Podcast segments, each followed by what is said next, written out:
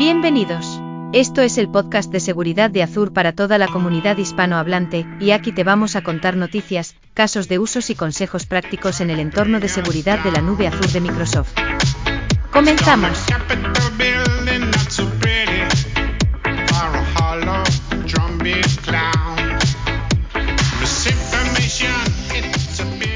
Hola a todos, muy buenas, ¿qué tal? ¿Cómo estáis? Bienvenidos a un nuevo episodio del podcast de seguridad de Azure. ¿Qué tal, Javier, Gladys, Marcelo, cómo estáis? Hola David, ¿qué tal? Todo bien, todo bien, gracias. Muy bien. Esta semana, yo por mi parte en Reino Unido, que es una semana corta, solamente trabajamos de lunes a miércoles porque es el, jubileo de platino de la reina. Así que Ah, mañana, joder, jueves y viernes, celebrar. 70 años de reina. Hay que celebrar lo grande, muy bien. Muy buen bien. motivo. Pasadlo bien. Pues sí.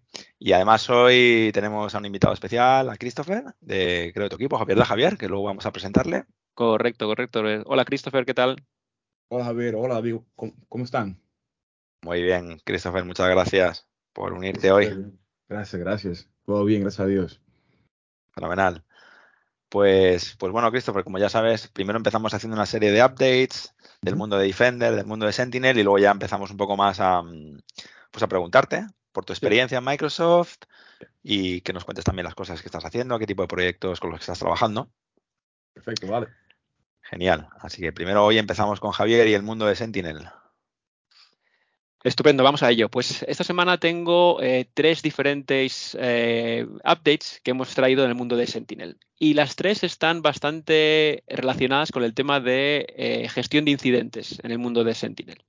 La primera que quería comentar es una nueva eh, capacidad, una nueva funcionalidad que llamamos Similar Incidents. Básicamente lo que esto nos provee es que eh, cuando ve- vemos un incidente, tenemos un incidente que nuestros analistas están haciendo la parte de triage, podemos ver otros incidentes que están relacionados con ese que estamos estudiando. Eh, es un algoritmo de Machine Learning que básicamente va a tener en cuenta varios factores. Primero, si las entidades que están en este incidente que estoy investigando tienen eh, otros incidentes abiertos, con lo cual si eh, esa misma entidad, por ejemplo, un usuario eh, llamado Javier tiene un, está en, ese incidente, vamos a ver qué otros incidentes están relacionados con Javier para poder traerlos dentro de la misma interfaz, dentro de la misma visualización y que de un vistazo podamos ver todos los incidentes relacionados con Javier en ese mismo punto. ¿no? También va a tener en cuenta otros incidentes que hayan sido, eh, que hayan sido creados a través de o, o a partir de la misma eh, regla de detección. Es decir, tenemos otras eh, analytic rules, otras detecciones que han podido eh, lanzar ese mismo, que han podido crear ese mismo incidente o incidentes de ese mismo tipo. También se van a mostrar esos incidentes dentro de la parte de similar incidents. Con lo cual, una ayuda más para el analista para poder ver de un vistazo otros incidentes que pueden verse relacionados con el que estoy estudiando en ese momento. ¿vale? Con lo cual, esto bastante interesante, está ya en, public preview, como comento, con, lo que deberíais verlo todos en vuestros portales de, Sentinel. Segundo tema que quería comentar. Eh, cuando también estoy en la parte de, investigación del incidente, como sabéis, tenemos una parte gráfica que es más para relacionar las diferentes entidades dentro del incidente con las alertas que han salido a partir de, de, ese incidente.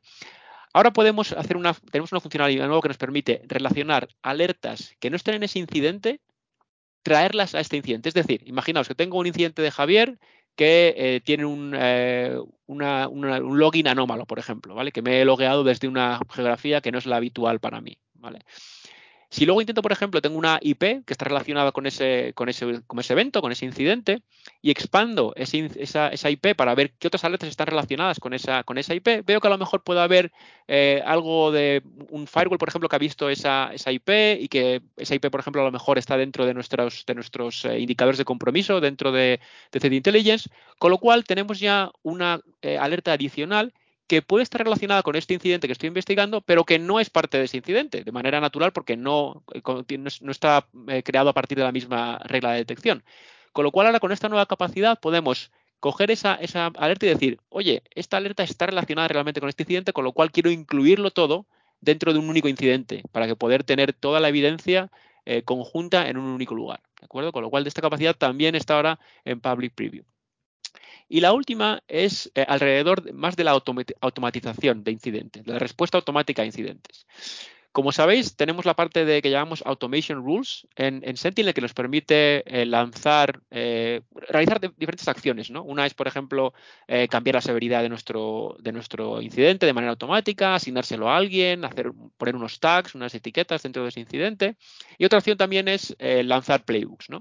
Hasta ahora, la única opción que teníamos para lanzar estas Automation Rules era cuando un incidente era creado. Es decir, yo podía decir, oye, cuando un incidente se crea, pues ejecuta este playbook o o asignarlo a esta persona o cambiar la severidad. ¿De acuerdo? No podíamos hacer nada más. Ahora hemos incluido también lo que llamamos el update trigger, es decir, que cuando el incidente se actualiza, porque imagínate, alguien le ha cambiado algo o se ha añadido una nueva alerta de manera automática a ese incidente, podemos volver a realizar una, automatización. Es decir, por ejemplo, podemos actualizar a alguien vía email o vía Teams de que ha cambiado algo en el incidente. O podemos eh, enriquecer el incidente de alguna manera adicional. Es decir, podemos, por ejemplo, a lo mejor chequear y si el nuevo usuario, la nueva IP o el nuevo hash que tenemos en ese incidente si tiene una entrada en Virus Total, por ejemplo. ¿no? Entonces, esas capacidades de, enriquecer o de reaccionar automáticamente a nuestros incidentes, ahora se han visto enriquecidas bastante porque tenemos esa nueva capacidad de, eh, lanzar las automation rules cuando se actualiza un incidente. Creo que estará todo por mi parte esta semana. La semana que viene o esta semana tenemos eh, RSA, que va a haber más anuncios, con lo cual la próxima, en el próximo episodio tendremos también muchísimas novedades como, como siempre. Muy bien, Javier, muchas gracias. Súper interesante como siempre en Sentinel, un montón de cosas.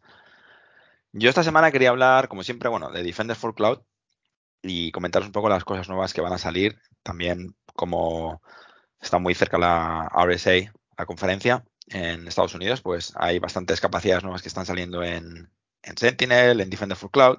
Hablaros un poco de la parte de Defender for Cloud, ¿no? Lo primero es que estamos haciendo, estamos expandiendo la capacidad para hacer multicloud en cuanto a en cuanto a cómo estamos em, haciendo el onboarding de una organización como por ejemplo en GCP. ¿no? Hasta ahora, como sabéis, podemos hacer la monitorización de la postura de GCP en Google y también de Amazon Web Services a raíz de utilizar unos conectores que llamamos en Defender for Cloud. ¿no? Entonces, lo que estamos haciendo ahora que es nuevo es para Google la capacidad de hacer el onboarding completo de una organización, no solamente de una cuenta. ¿no? Como sabéis, pues tanto en AWS como en Google, podéis tener cuentas o organizaciones de tal forma de que se pueda apuntar directamente a la organización y traerte todas las cuentas que caen de la organización, ¿vale? Así que no solamente hay que ir cuenta por cuenta como teníamos que hacerlo hasta ahora para, para Google. Para Amazon sí que ya lo teníamos por organización y por cuenta, para Google lo estamos haciendo ya también a los dos niveles. Entonces, pues simplifica mucho más el despliegue de, de la monitorización de la postura multicloud, ¿vale? Esa es la primera. También con Google, lo que estamos haciendo es que una vez que tienes ese conector ya para manejar la postura, donde Defender va a empezar a leer un montón de telemetría a través de las APIs de Google y también de AWS, lo que hace con toda esa telemetría es crear una serie de assessments y crea una serie de reportes de cumplimiento, lo que se conocen como los compliance uh, and recommendations o el, compliance benchmark, ¿no?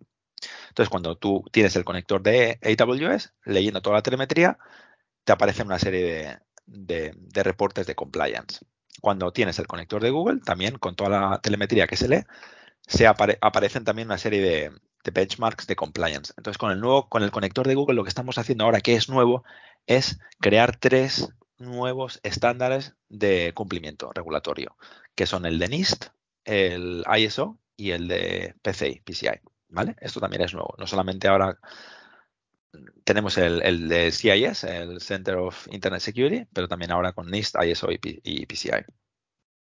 ¿Qué más cosas estamos haciendo? Para Amazon Web Services, otra vez el tema de la postura multicloud, vamos a desplegar la capacidad de hacer Just-in-Time Access. ¿Qué es esto de Just-in-Time? Como sabéis, es una funcionalidad que tenemos en Defender for Cloud para máquinas, donde la idea es que se cierren todos los puertos de gestión de esas máquinas cuando no se necesitan eh, abrir. ¿no? Normalmente abrís el puerto de gestión como por ejemplo el de RDP o el de SSH cuando tienes que hacer algún tipo de gestión, tienes que actualizar, pachear, tienes que lanzar algún comando, hacer un poco de troubleshooting, mirar un poco los logs, pero realmente son puertos que siempre van a estar cerrados, ¿no? Porque tienen bastante mm, superficie de ataque cuando tienen una IP pública asociada. Entonces es bastante crítico tener esos puertos cerrados si tienen IPs públicas, muy muy crítico, sobre todo si son máquinas con vulnerabilidades. Entonces, esto de Just in Time ya lo teníamos para, para Azure y ahora lo estamos desplegando para AWS. ¿Y cómo lo hacemos? Pues realmente aquí lo que tenemos que hacer es tener acceso al plano de red, donde están montadas esas instancias de AWS, los, los VPC que conocéis, ¿no? Que es el plano de red muy similar al, al Azure VNet. Entonces, cuando tú conectas Defender for Cloud a AWS, hay una plantilla que Defender for Cloud va a generar, ¿vale? Es una, es una plantilla de Cloud Formation Template, muy similar a, los, a, las ARM templates que tenemos en Azure. Entonces, esta plantilla lo que va a hacer va a desplegar una serie de permisos de tal forma que Defender puede retocar las, las reglas que tenéis en los VPCs en, en AWS, ¿vale? Entonces, Defender for Cloud al final lo que está haciendo es permitir abrir y cerrar esos puertos de gestión sobre las VPCs de Amazon. Y así es como estamos haciendo el Just in Time. ¿Ok? Eso, lo vais a ver cuando despleguéis eh, la, plantilla en Defender for Cloud. Vais a ver cómo están esos permisos que cuando tú instales la plantilla en AWS, pues obviamente le estás dando a Defender una serie de permisos para modificar las reglas de, red de las VPCs. Entonces eso es también muy potente para reducir la superficie de ataque en, Amazon desde Azure. ¿Qué más estamos haciendo? Bueno, sacar un poco, mejorar un poco la, experiencia de, de, quitar recomendaciones, por ejemplo, a unas ciertas, a, ciertos recursos, ¿vale? Si tenéis una, recomendación que la queréis eh, quitar porque hay una serie de recursos a los que no debería de aplicar o no debería de afectar, ¿no? Pues hay ya recomendaciones donde se puede quitar a un recurso específico, ¿vale? Sin que te impacte el, el Secure Score. Y luego, como última capacidad que quería contar aquí es también que ahora estamos protegiendo también los SQL servers, las instancias SQL servers em, que, se están, que se están, que, se están montando en, AWS, en máquinas EC2 o también en, en GCP, ¿vale? O sea, la misma capacidad que tenemos de SQL Server Protection para, Azure, también la vamos a tener ahora para, para SQL Servers que también corren en, en Amazon y en Google, exactamente igual. Y otra cosa de la que quería hablar que es bastante importante, que se ha, se ha creado una nueva experiencia en cuanto al governance en, en Defender for Cloud. ¿Vale? Lo vais a ver como New Governance Experience, que se llama, ¿vale? Ahora mismo está en Public Preview. ¿Qué es esto del, de una nueva experiencia de gobierno? La idea es que queremos dar más flexibilidad a la hora de hacer recomendaciones y arreglar, digamos, mis configuraciones. Como por ejemplo, el poder asignar una recomendación a una persona o a un grupo de personas, ¿vale? Esto antes no lo podíamos hacer, sino asignar a una persona, darle un tiempo estimado para arreglarlo, lo que se conoce como con el due date, ¿ok? Darle también un periodo de, gracia. Esto en el portal en inglés lo vais a ver como el grace period. Y la idea es, por ejemplo, imaginaos que hay una recomendación que tiene, que tienes, donde te dice que tienes que pachar una serie de máquinas porque tienen una serie de vulnerabilidades, ¿ok? Pero tú, este tema del pacheo no lo vas a hacer hasta el siguiente martes, pues donde haces tus, tus patching updates, ¿no? Donde tienes las ventanas de mantenimiento y es entonces cuando puedes hacer el pacheo, que vas a impactar menos al, al negocio, ¿no? Entonces, la idea es, y lo que nos decían siempre los clientes es que mientras no se abre esa ventana, es un poco injusto por parte de Defender que te penalice el Secure Score, ¿no? Porque realmente hasta ese día tú no puedes abrir la ventana de gestión, ¿no? Entonces, al abrir este periodo de gracia, el analista va a saber que hay una recomendación que hay que solucionar, pero teniendo un periodo de gracia no le vas a impactar el Secure Score, ¿no? Entonces, ajustando estas recomendaciones con los due dates y con los periodos de gracia, puedes un poco manejar el, impacto que tiene el Secure Score, ¿no? De tal forma de que ya cuando se ha terminado ese periodo de gracia, ya es en ese momento en el que el Secure Score se va a impactar y si no lo has arreglado, ya tienes una recomendación que te va a salir como overdue, ¿vale? Como que ya la tienes, ya es tarde y la tienes que arreglar. Entonces, esta nueva experiencia de gobierno es bastante potente y es un poco, pues, eh, ajustar lo que es la postura a las a los procesos internos de las organizaciones a la hora de, gestionar ¿vale? las recomendaciones de seguridad. Y por mi parte, en cuanto a Defender for Cloud, pues esto es para este mes. Ahora, pues Marcelo nos va a contar qué novedades tenemos en el plano de identidad, que son bastantes. Marcelo, ¿qué tal? ¿Cómo estás? Bueno, ¿qué tal? Eh, buenos días, buenas tardes, Gladys, Christopher, Javier, David. Eh, un gusto estar aquí de nuevo. Bueno, esta vez, eh, a ver, como tenemos invitado y como, como suele ser la costumbre, eh, no, voy a, no voy a estar hablando durante mucho tiempo. Sí que me gustaría comentar, de todas maneras, un gran y reciente anuncio que, que, hemos hecho en estos días, que es eh, la disponibilidad de Microsoft Entra, que básicamente Microsoft Entra ahora es nuestro, no solo un nuevo branding, sino nuestra, vamos a decir, unificación de soluciones que, anteriormente, digamos, basado en el feedback de, feedback de, los clientes, estaba actuando más bien como silos, ¿no? Eh, digamos, como elementos completamente separados. Bueno, ahora Microsoft entra a lo que apunta es a unificar estos frentes. ¿Qué quiero decir con esto?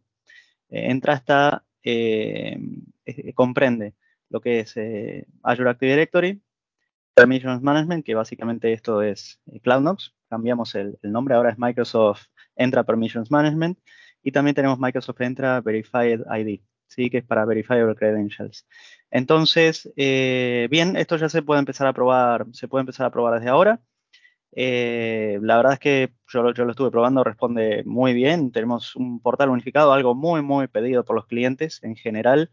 Eh, no solo vamos a decir, cuando digo esto, no lo digo solo relacionado con el feedback recibido por otros productos, ¿no? Como la, suite que tenemos los productos que tenemos relacionados con, bueno, Defender, Sentinel, etcétera, eh, sino que a mí, en mi día a día, en, mi mundo de, de, la identidad, sí que varias veces me pasó de recibir feedback de clientes en, en, bien, digamos, constructivo, eh, sobre esto, de que deberíamos tener eh, un punto central desde donde pudiéramos acceder a todas las soluciones que ofrecemos o todos los servicios que ofrecemos. ¿no? Entonces, como digo, Microsoft entra, ahora lo que, lo que ofrece es la posibilidad de, de acceder desde un punto único a lo que es todo, lo que es Azure Active Directory y las, capacidades y características y servicios que ofrece. Eh, Microsoft entra Permission Management, que a partir de ahora puede que alguna, cada, cierto tiempo todavía se me escape un poco el decir CloudNox, eh, como me pasó hoy en una sesión eh, que, tuve en persona. Y, y, bueno, y por otro lado, Verified ID para todo lo que es Verified Credentials. Así que, eh, bien, esto, esto es, es el, recién el comienzo, ¿sí? Así que se vendrán muchas más cosas, pero ya hay anuncios, compartiremos como siempre los links eh, cuando, cuando publiquemos el podcast. Eh, pero bueno, este es el, el, el, punto de partida para todo esto. Y sobre CloudNox eh, hablaremos más en el próximo podcast. Espero que se vengan muchas novedades muy interesantes. Eh, así que bueno, yo lo, lo, dejo ahí porque bueno, no, hay cosas que no puedo comentar. Y me gustaría, pero no puedo. Eh, así que lo dejamos aquí y vamos a dar paso al, al resto del equipo. Gracias. Vale, Marcelo, muchas gracias. Muy interesante. Bueno, ya dando por concluido el tema de los updates, pues pasamos ya a charlar con nuestro invitado especial. Christopher, ¿cómo estás? Todo bien, usted, todo bien. Muy bien. ¿Dónde te encuentras ahora mismo? ¿En qué parte del mundo? Yo estoy en Nueva York ahora mismo. Sí, en Nueva York. ¿En Manhattan, Chris? ¿En el mismo Manhattan? Sí, en el Alto Manhattan. Ah. Muy sí. bien, muy bien. Buen sitio para estar, buen sitio para estar. Sí, sí, sí. Bueno, aquí esto es como si fuera un melting pot tiene, hay, hay, hay diferentes culturas, hay dominicano, colombiano, puertorriqueño, cubano, de todos lugares. muy bien, muy bien. ¿Y tú, Men, tú, menos tú, americanos no hay. ¿Eh? Salvo americanos. sí, hay, hay, ellos hay, pero un, un, poco, un poco. Sí, sí. ¿Y tú, Chris, de dónde eres? ¿Cómo, ¿Por qué hablas español? Bueno, yo soy dominicano. Yo nací y, me, y también me crié en la, en la República Dominicana, en un pueblo que le dicen Rincón La Vega un pueblo bien pequeño eh, y está a dos horas de la capital de la República Dominicana. ¿Y cuánto llevas en Estados Unidos ya? Yo llevo, bueno, yo, yo vine aquí cuando tenía ocho años. Ajá, ajá, o sea, sí. ya yo llevo casi 20 años ya aquí en Estados Unidos. muy bien, muy bien, estupendo. ¿Y con bueno, quién cuenta, puedes... Perdón, ay, perdona, Javier. Son, voy a decir, que, que, cuéntanos un poquito eh, básicamente cuál es tu rol en Microsoft, qué es lo que haces, eh, el día a día. Sí, so, mi rol en eh, Microsoft es que yo trabajo como si fuera un Senior Product Manager. So, yo lo que hago es que yo trabajo con, con diferentes clientes para ayudarlos a modernizar sus centros de operaciones de seguridad. So, yo estoy parte del equipo de Javier y trabajamos en Microsoft Sentinel. So, ayudamos a los clientes a adoptar y también implementar Microsoft Sentinel, eh, you know, siguiendo las prácticas recomendadas por Microsoft. Yo comencé aquí cuando tenía 20 años, eh, después que me gradué de Michigan State University y comencé como consultor. Yo duré dos, tres años, que era, que era viajando cada dos semanas a diferentes lugares. Yo fui a, Colom a Colombia, a Barbados, fui a, a todos los estados de, eh, de eh, del US. So, a mí, eso era cada semana viajando. Después de ahí me cambié para ser ingeniero y ahí estaba haciendo diferentes talleres con diferentes clientes y, y, y después me cansé de, de, viajar tanto y ahora soy un senior product manager. Estupendo, estupendo. Muy bien, Chris. ¿Cuánto tiempo llevas en el equipo de, de CXC, Christopher? CXC, ahora tengo tres años. Voy a cumplir tres años ahora en, en julio y voy a tener siete años aparte de Microsoft. En verdad, ha sido un sueño. Eh, yo cuando comencé, yo me imaginaría yo teniendo siete años, pero la cosa es que cuando tú, trabajas en algo tan impactante, el tiempo se va bien rápido y ahora tengo casi siete años aquí parte de Microsoft. Fenomenal. ¿Qué nos puedes contar, Christopher, en cuanto a um, tu experiencia ahora con Sentinel y con clientes? ¿Cuáles son los proyectos más, más atractivos que podrías decir? O, la parte que te gusta más también de trabajar con Sentinel. Bueno, yo creo que uno, de los desafíos más, grandes que tienen los clientes es, uno es eh, los falsos positivos, son demasiado. Número dos, eh, la fatiga de alertas. Eh, los, analistas siempre tienen demasiado tiempo que están investigando o, o haciendo triage a incidentes que son falsos positivos. So, a mí me gusta trabajar con los clientes para ver cómo podemos reducir la fatiga de alerta y, y, una de las maneras que, que, podemos hacer eso es con Fusion, con Microsoft Sentinel. So, Fusion en Sentinel es algo, es algo que está eh, out of the box y lo que hace es que es un motor de correlación y está basado en algoritmos que son escalables de aprendizaje automático. So, entonces lo que hace es que ese engine eh, aprende más del, del, ambiente del cliente y también bu busca a diferentes alertas que, que, son bajas o si no alertas que le, que le, que le falta de diferente contexto y la correla con otros eventos o si no, o, con, con, otras actividades que son su, suspiciosas y la, pone como si fuera un, un incidente. Entonces lo que hace es que eh, busca por diseño incidentes que son bajo de volumen, que son alta fidelidad y también alta gravedad. Lo importante porque eso es que es porque eso en verdad baja la fatiga porque está buscando o haciendo el trabajo de un analista y, y, y también que todo lo hace automáticamente también. Pero Chris, cuéntame una cosa, eh, ¿de dónde es capaz de leer o de ver esas alertas eh, la parte de Fusion? ¿Es capaz de, por ejemplo, eh, leer alertas o ver alertas que vienen de Defender for Endpoint o de Microsoft 365 Defender en general? ¿O tienen que ser alertas de Sentinel, de Defender for Cloud? ¿Qué alertas puede tener en cuenta el motor de, Fusion? Sí, el motor de Fusion, bueno, se puede configurar. Una, un, una de las cosas es que Fusion ya está predeterminada en, en, Microsoft Sentinel. So, cuando el cliente se, se adopta Sentinel, ya está allá. Y es una regla de análisis que se llama detección avanzada de ataques en varias etapas. Y lo que podemos hacer aquí es que eh, puede ser eh, alertas que son de Defender for Endpoint. Tenemos diferentes eh, modelos de aprendizaje. Uno de ellos es el, el fusión para amenazas emergentes. Y aquí tenemos, por ejemplo, detecciones de, de, anomalías que se pueden usar. También tenemos las alertas de diferentes productos de Microsoft, por ejemplo, Defender para la nube, Defender para, para IoT, Defensor de Microsoft 365.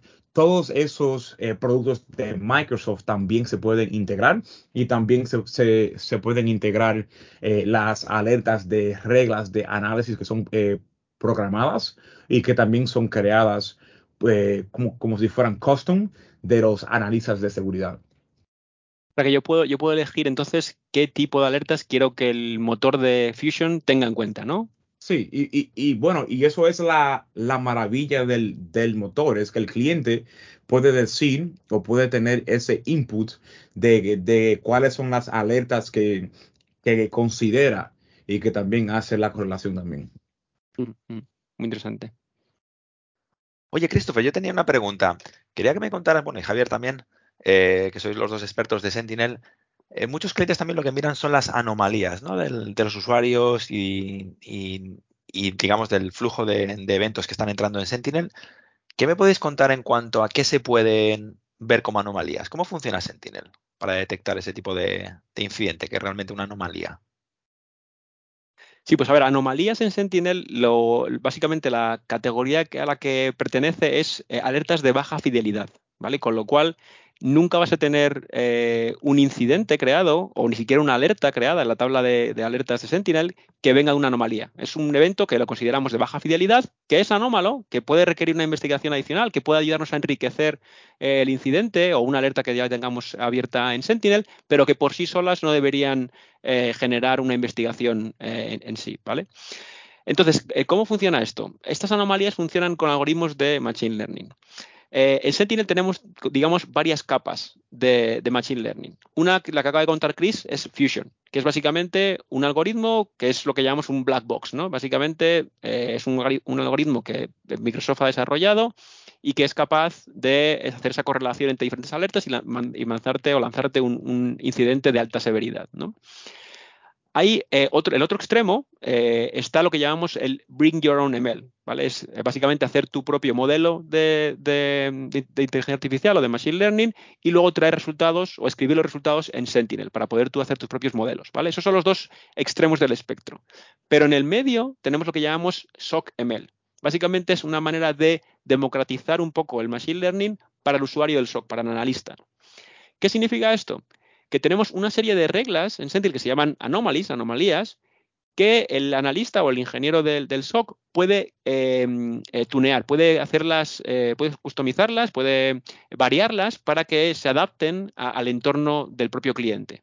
Por ejemplo, Imagínate que tenemos una anomalía que lo que hace es eh, ver eh, el tráfico de red que hay en un determinado eh, firewall y detectar si hay un tráfico mayor o menor de lo esperado con respecto a las últimas semanas o, días. ¿vale? Lo que podemos hacer es no solo tener activada esa alerta, que por defecto está activada, sino también ajustar un poco cuál es el límite, ¿no? cuál es el umbral por el que va a saltar una anomalía, una anomalía o no. ¿Vale? Podemos decir, oye, en vez de que sea un 20% mayor el tráfico, que sea un 60% mayor, para que no genere ese, ese ruido en la, en la, tabla de anomalías. ¿no? Y así eh, tenemos, creo que tenemos, no sé, Chris, corrígeme si me equivoco, pero de, en torno a 30, 40 eh, anomalías, ¿vale? De diferentes eh, cosas. Sí, bueno, tenemos diferentes plantillas que están disponibles out of the box. Y otra cosa más que, que, podemos decir de las anomalías es que se pueden evaluar. Ya cuando enciendes una anom anomalía, también puedes evaluar la calidad de las anomalías y puedes ver el, el, rendimiento de una regla de anomalías revisando eh, esas que, que, son creadas eh, durante el tiempo de 24 horas. O entonces también puedes tener ese análisis para ver si en verdad tiene calidad la anomalía. Eso es, y eso lo llamamos lo que llamamos el, el fighting mode, ¿no? Es un, un, modo en el que tú has configurado la regla, pero quieres ver cómo se comporta, ¿no? Y le pones en ese fighting mode para que para testear un poco cómo, cómo se comporta la, los, los, nuevos umbrales que has puesto en, en, la, en la, regla concreta. Ah, fenomenal. Entiendo que estos son para clientes que ya son bastante maduros ¿no? con la plataforma, con Sentinel, que son capaces de trabajar un poco la parte más reactiva de, de las Analytic Rules. Entiendo que va a un nivel más allá. Bueno, en, en realidad es, tan fácil de configurar y como te digo, eh, no hace falta tener ningún conocimiento de Machine Learning para poder configurarlo. ¿eh? O sea, tú vas a, las plantillas que decía Chris, vas allí a la plantilla, eh, le das a editar y automáticamente te viene una serie de parámetros que tú puedes eh, customizar, cambiar para que se adapten a tu entorno. Con lo cual, el tema del el nivel avanzado que debas tener o el nivel que debas tener para, para utilizar eh, estas reglas es bastante bajo. ¿eh? Sinceramente, es muy sencillo de usar. El tema, a lo mejor, que es más un poco más complicado, que tienes que emplear un poco más de tiempo, es aparte de tener las, las, reglas configuradas, es cómo usarlas en tu día a día en lo que es eh, la investigación de incidentes, ¿no? Cómo van a enriquecer un incidente que ya existe con la información adicional que, tiene, que te viene de Anomalies, ¿no?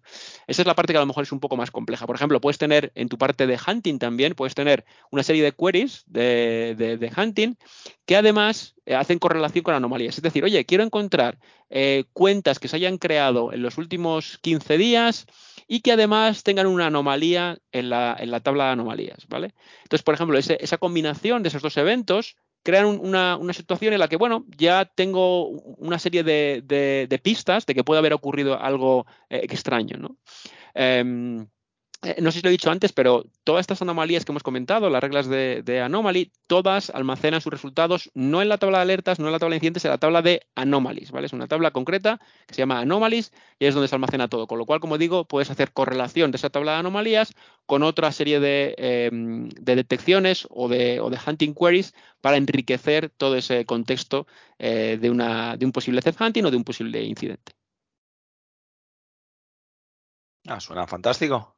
Además, si no hay, si no requiere demasiada, demasiado proceso por parte del analista, pues sí, sí, es una cosa que realmente se puede también empezar a desarrollar como parte del grueso, ¿no? Del, despliegue de, Sentinel. Eso es, eso es. Christopher, también una a modo de, tip, ¿no? ¿Qué le puedes contar a, los, a los oyentes en cuanto a alguna recomendación, alguna ayudita que les puedas decir, cosas que puedan sacar, por ejemplo, del podcast hoy para un poco mejorar la operación de Sentinel. Sí, claro. Bueno, una cosa que yo creo es que los clientes cuando tienen, cuando adoptan a Microsoft Sentinel, no revisan eh, la configuración de, fusión y en verdad no entienden el aprendizaje automático que Microsoft Sentinel da al cliente. So, mi consejo será que revisen las anomalías, usen las plantillas que están en Sentinel y también que revisen la configuración de Fusion y si tienen cualquier datos, cualquier eh, data connector que también puede dar más contexto cuando se base a la actividad de, los usuarios que también las encienden, eso va a dar más, más contexto para la investigación y también para el triaging de los analistas. Otra cosa más es que cuando ingresen datos a Microsoft Sentinel, tienen que tener un, un caso de uso so, por ejemplo, si yo vengo y traigo eh, logs o actividad de Palo Alto, yo tengo que tener un, caso para cada log. Eso va a hacer que uno eh, no, no paguen por, por datos que no, que, no están usando y, y, también que tengan más fidelidad cuando se base a su ambiente también. Estupendo, Chris. Muchísimas gracias por, por venir al, al programa y oye, un placer tenerte por aquí. Igual, gracias. Genial, Christopher. Sí, encantado de conocerte. Igual. Eh, estaba genial charlar así con más, con más foco en Sentinel, que es siempre súper interesante con todos los clientes. Y además es que evoluciona muy rápidamente. Siempre tiene un montón de nuevas funcionalidades cada mes. Así que está genial tener un, un, podcast un poco más dedicado a este punto. claro, gracias, gracias. Pues nada, Javier, Marcelo, Gladys, ¿alguna cosita más? Nada más chicos, nos vemos en el próximo con todas las novedades de RSA. Exacto. Muy bien, bueno, pues muchas gracias a todos por escucharnos otra semana más y hasta aquí nos vemos en un mes. Un saludo a todos, gracias. Adiós. Adiós, gracias. Gracias por escuchar el podcast de seguridad de Azur. Podéis encontrar más información y las notas del episodio en nuestra web en adsecuritypodcast.net es.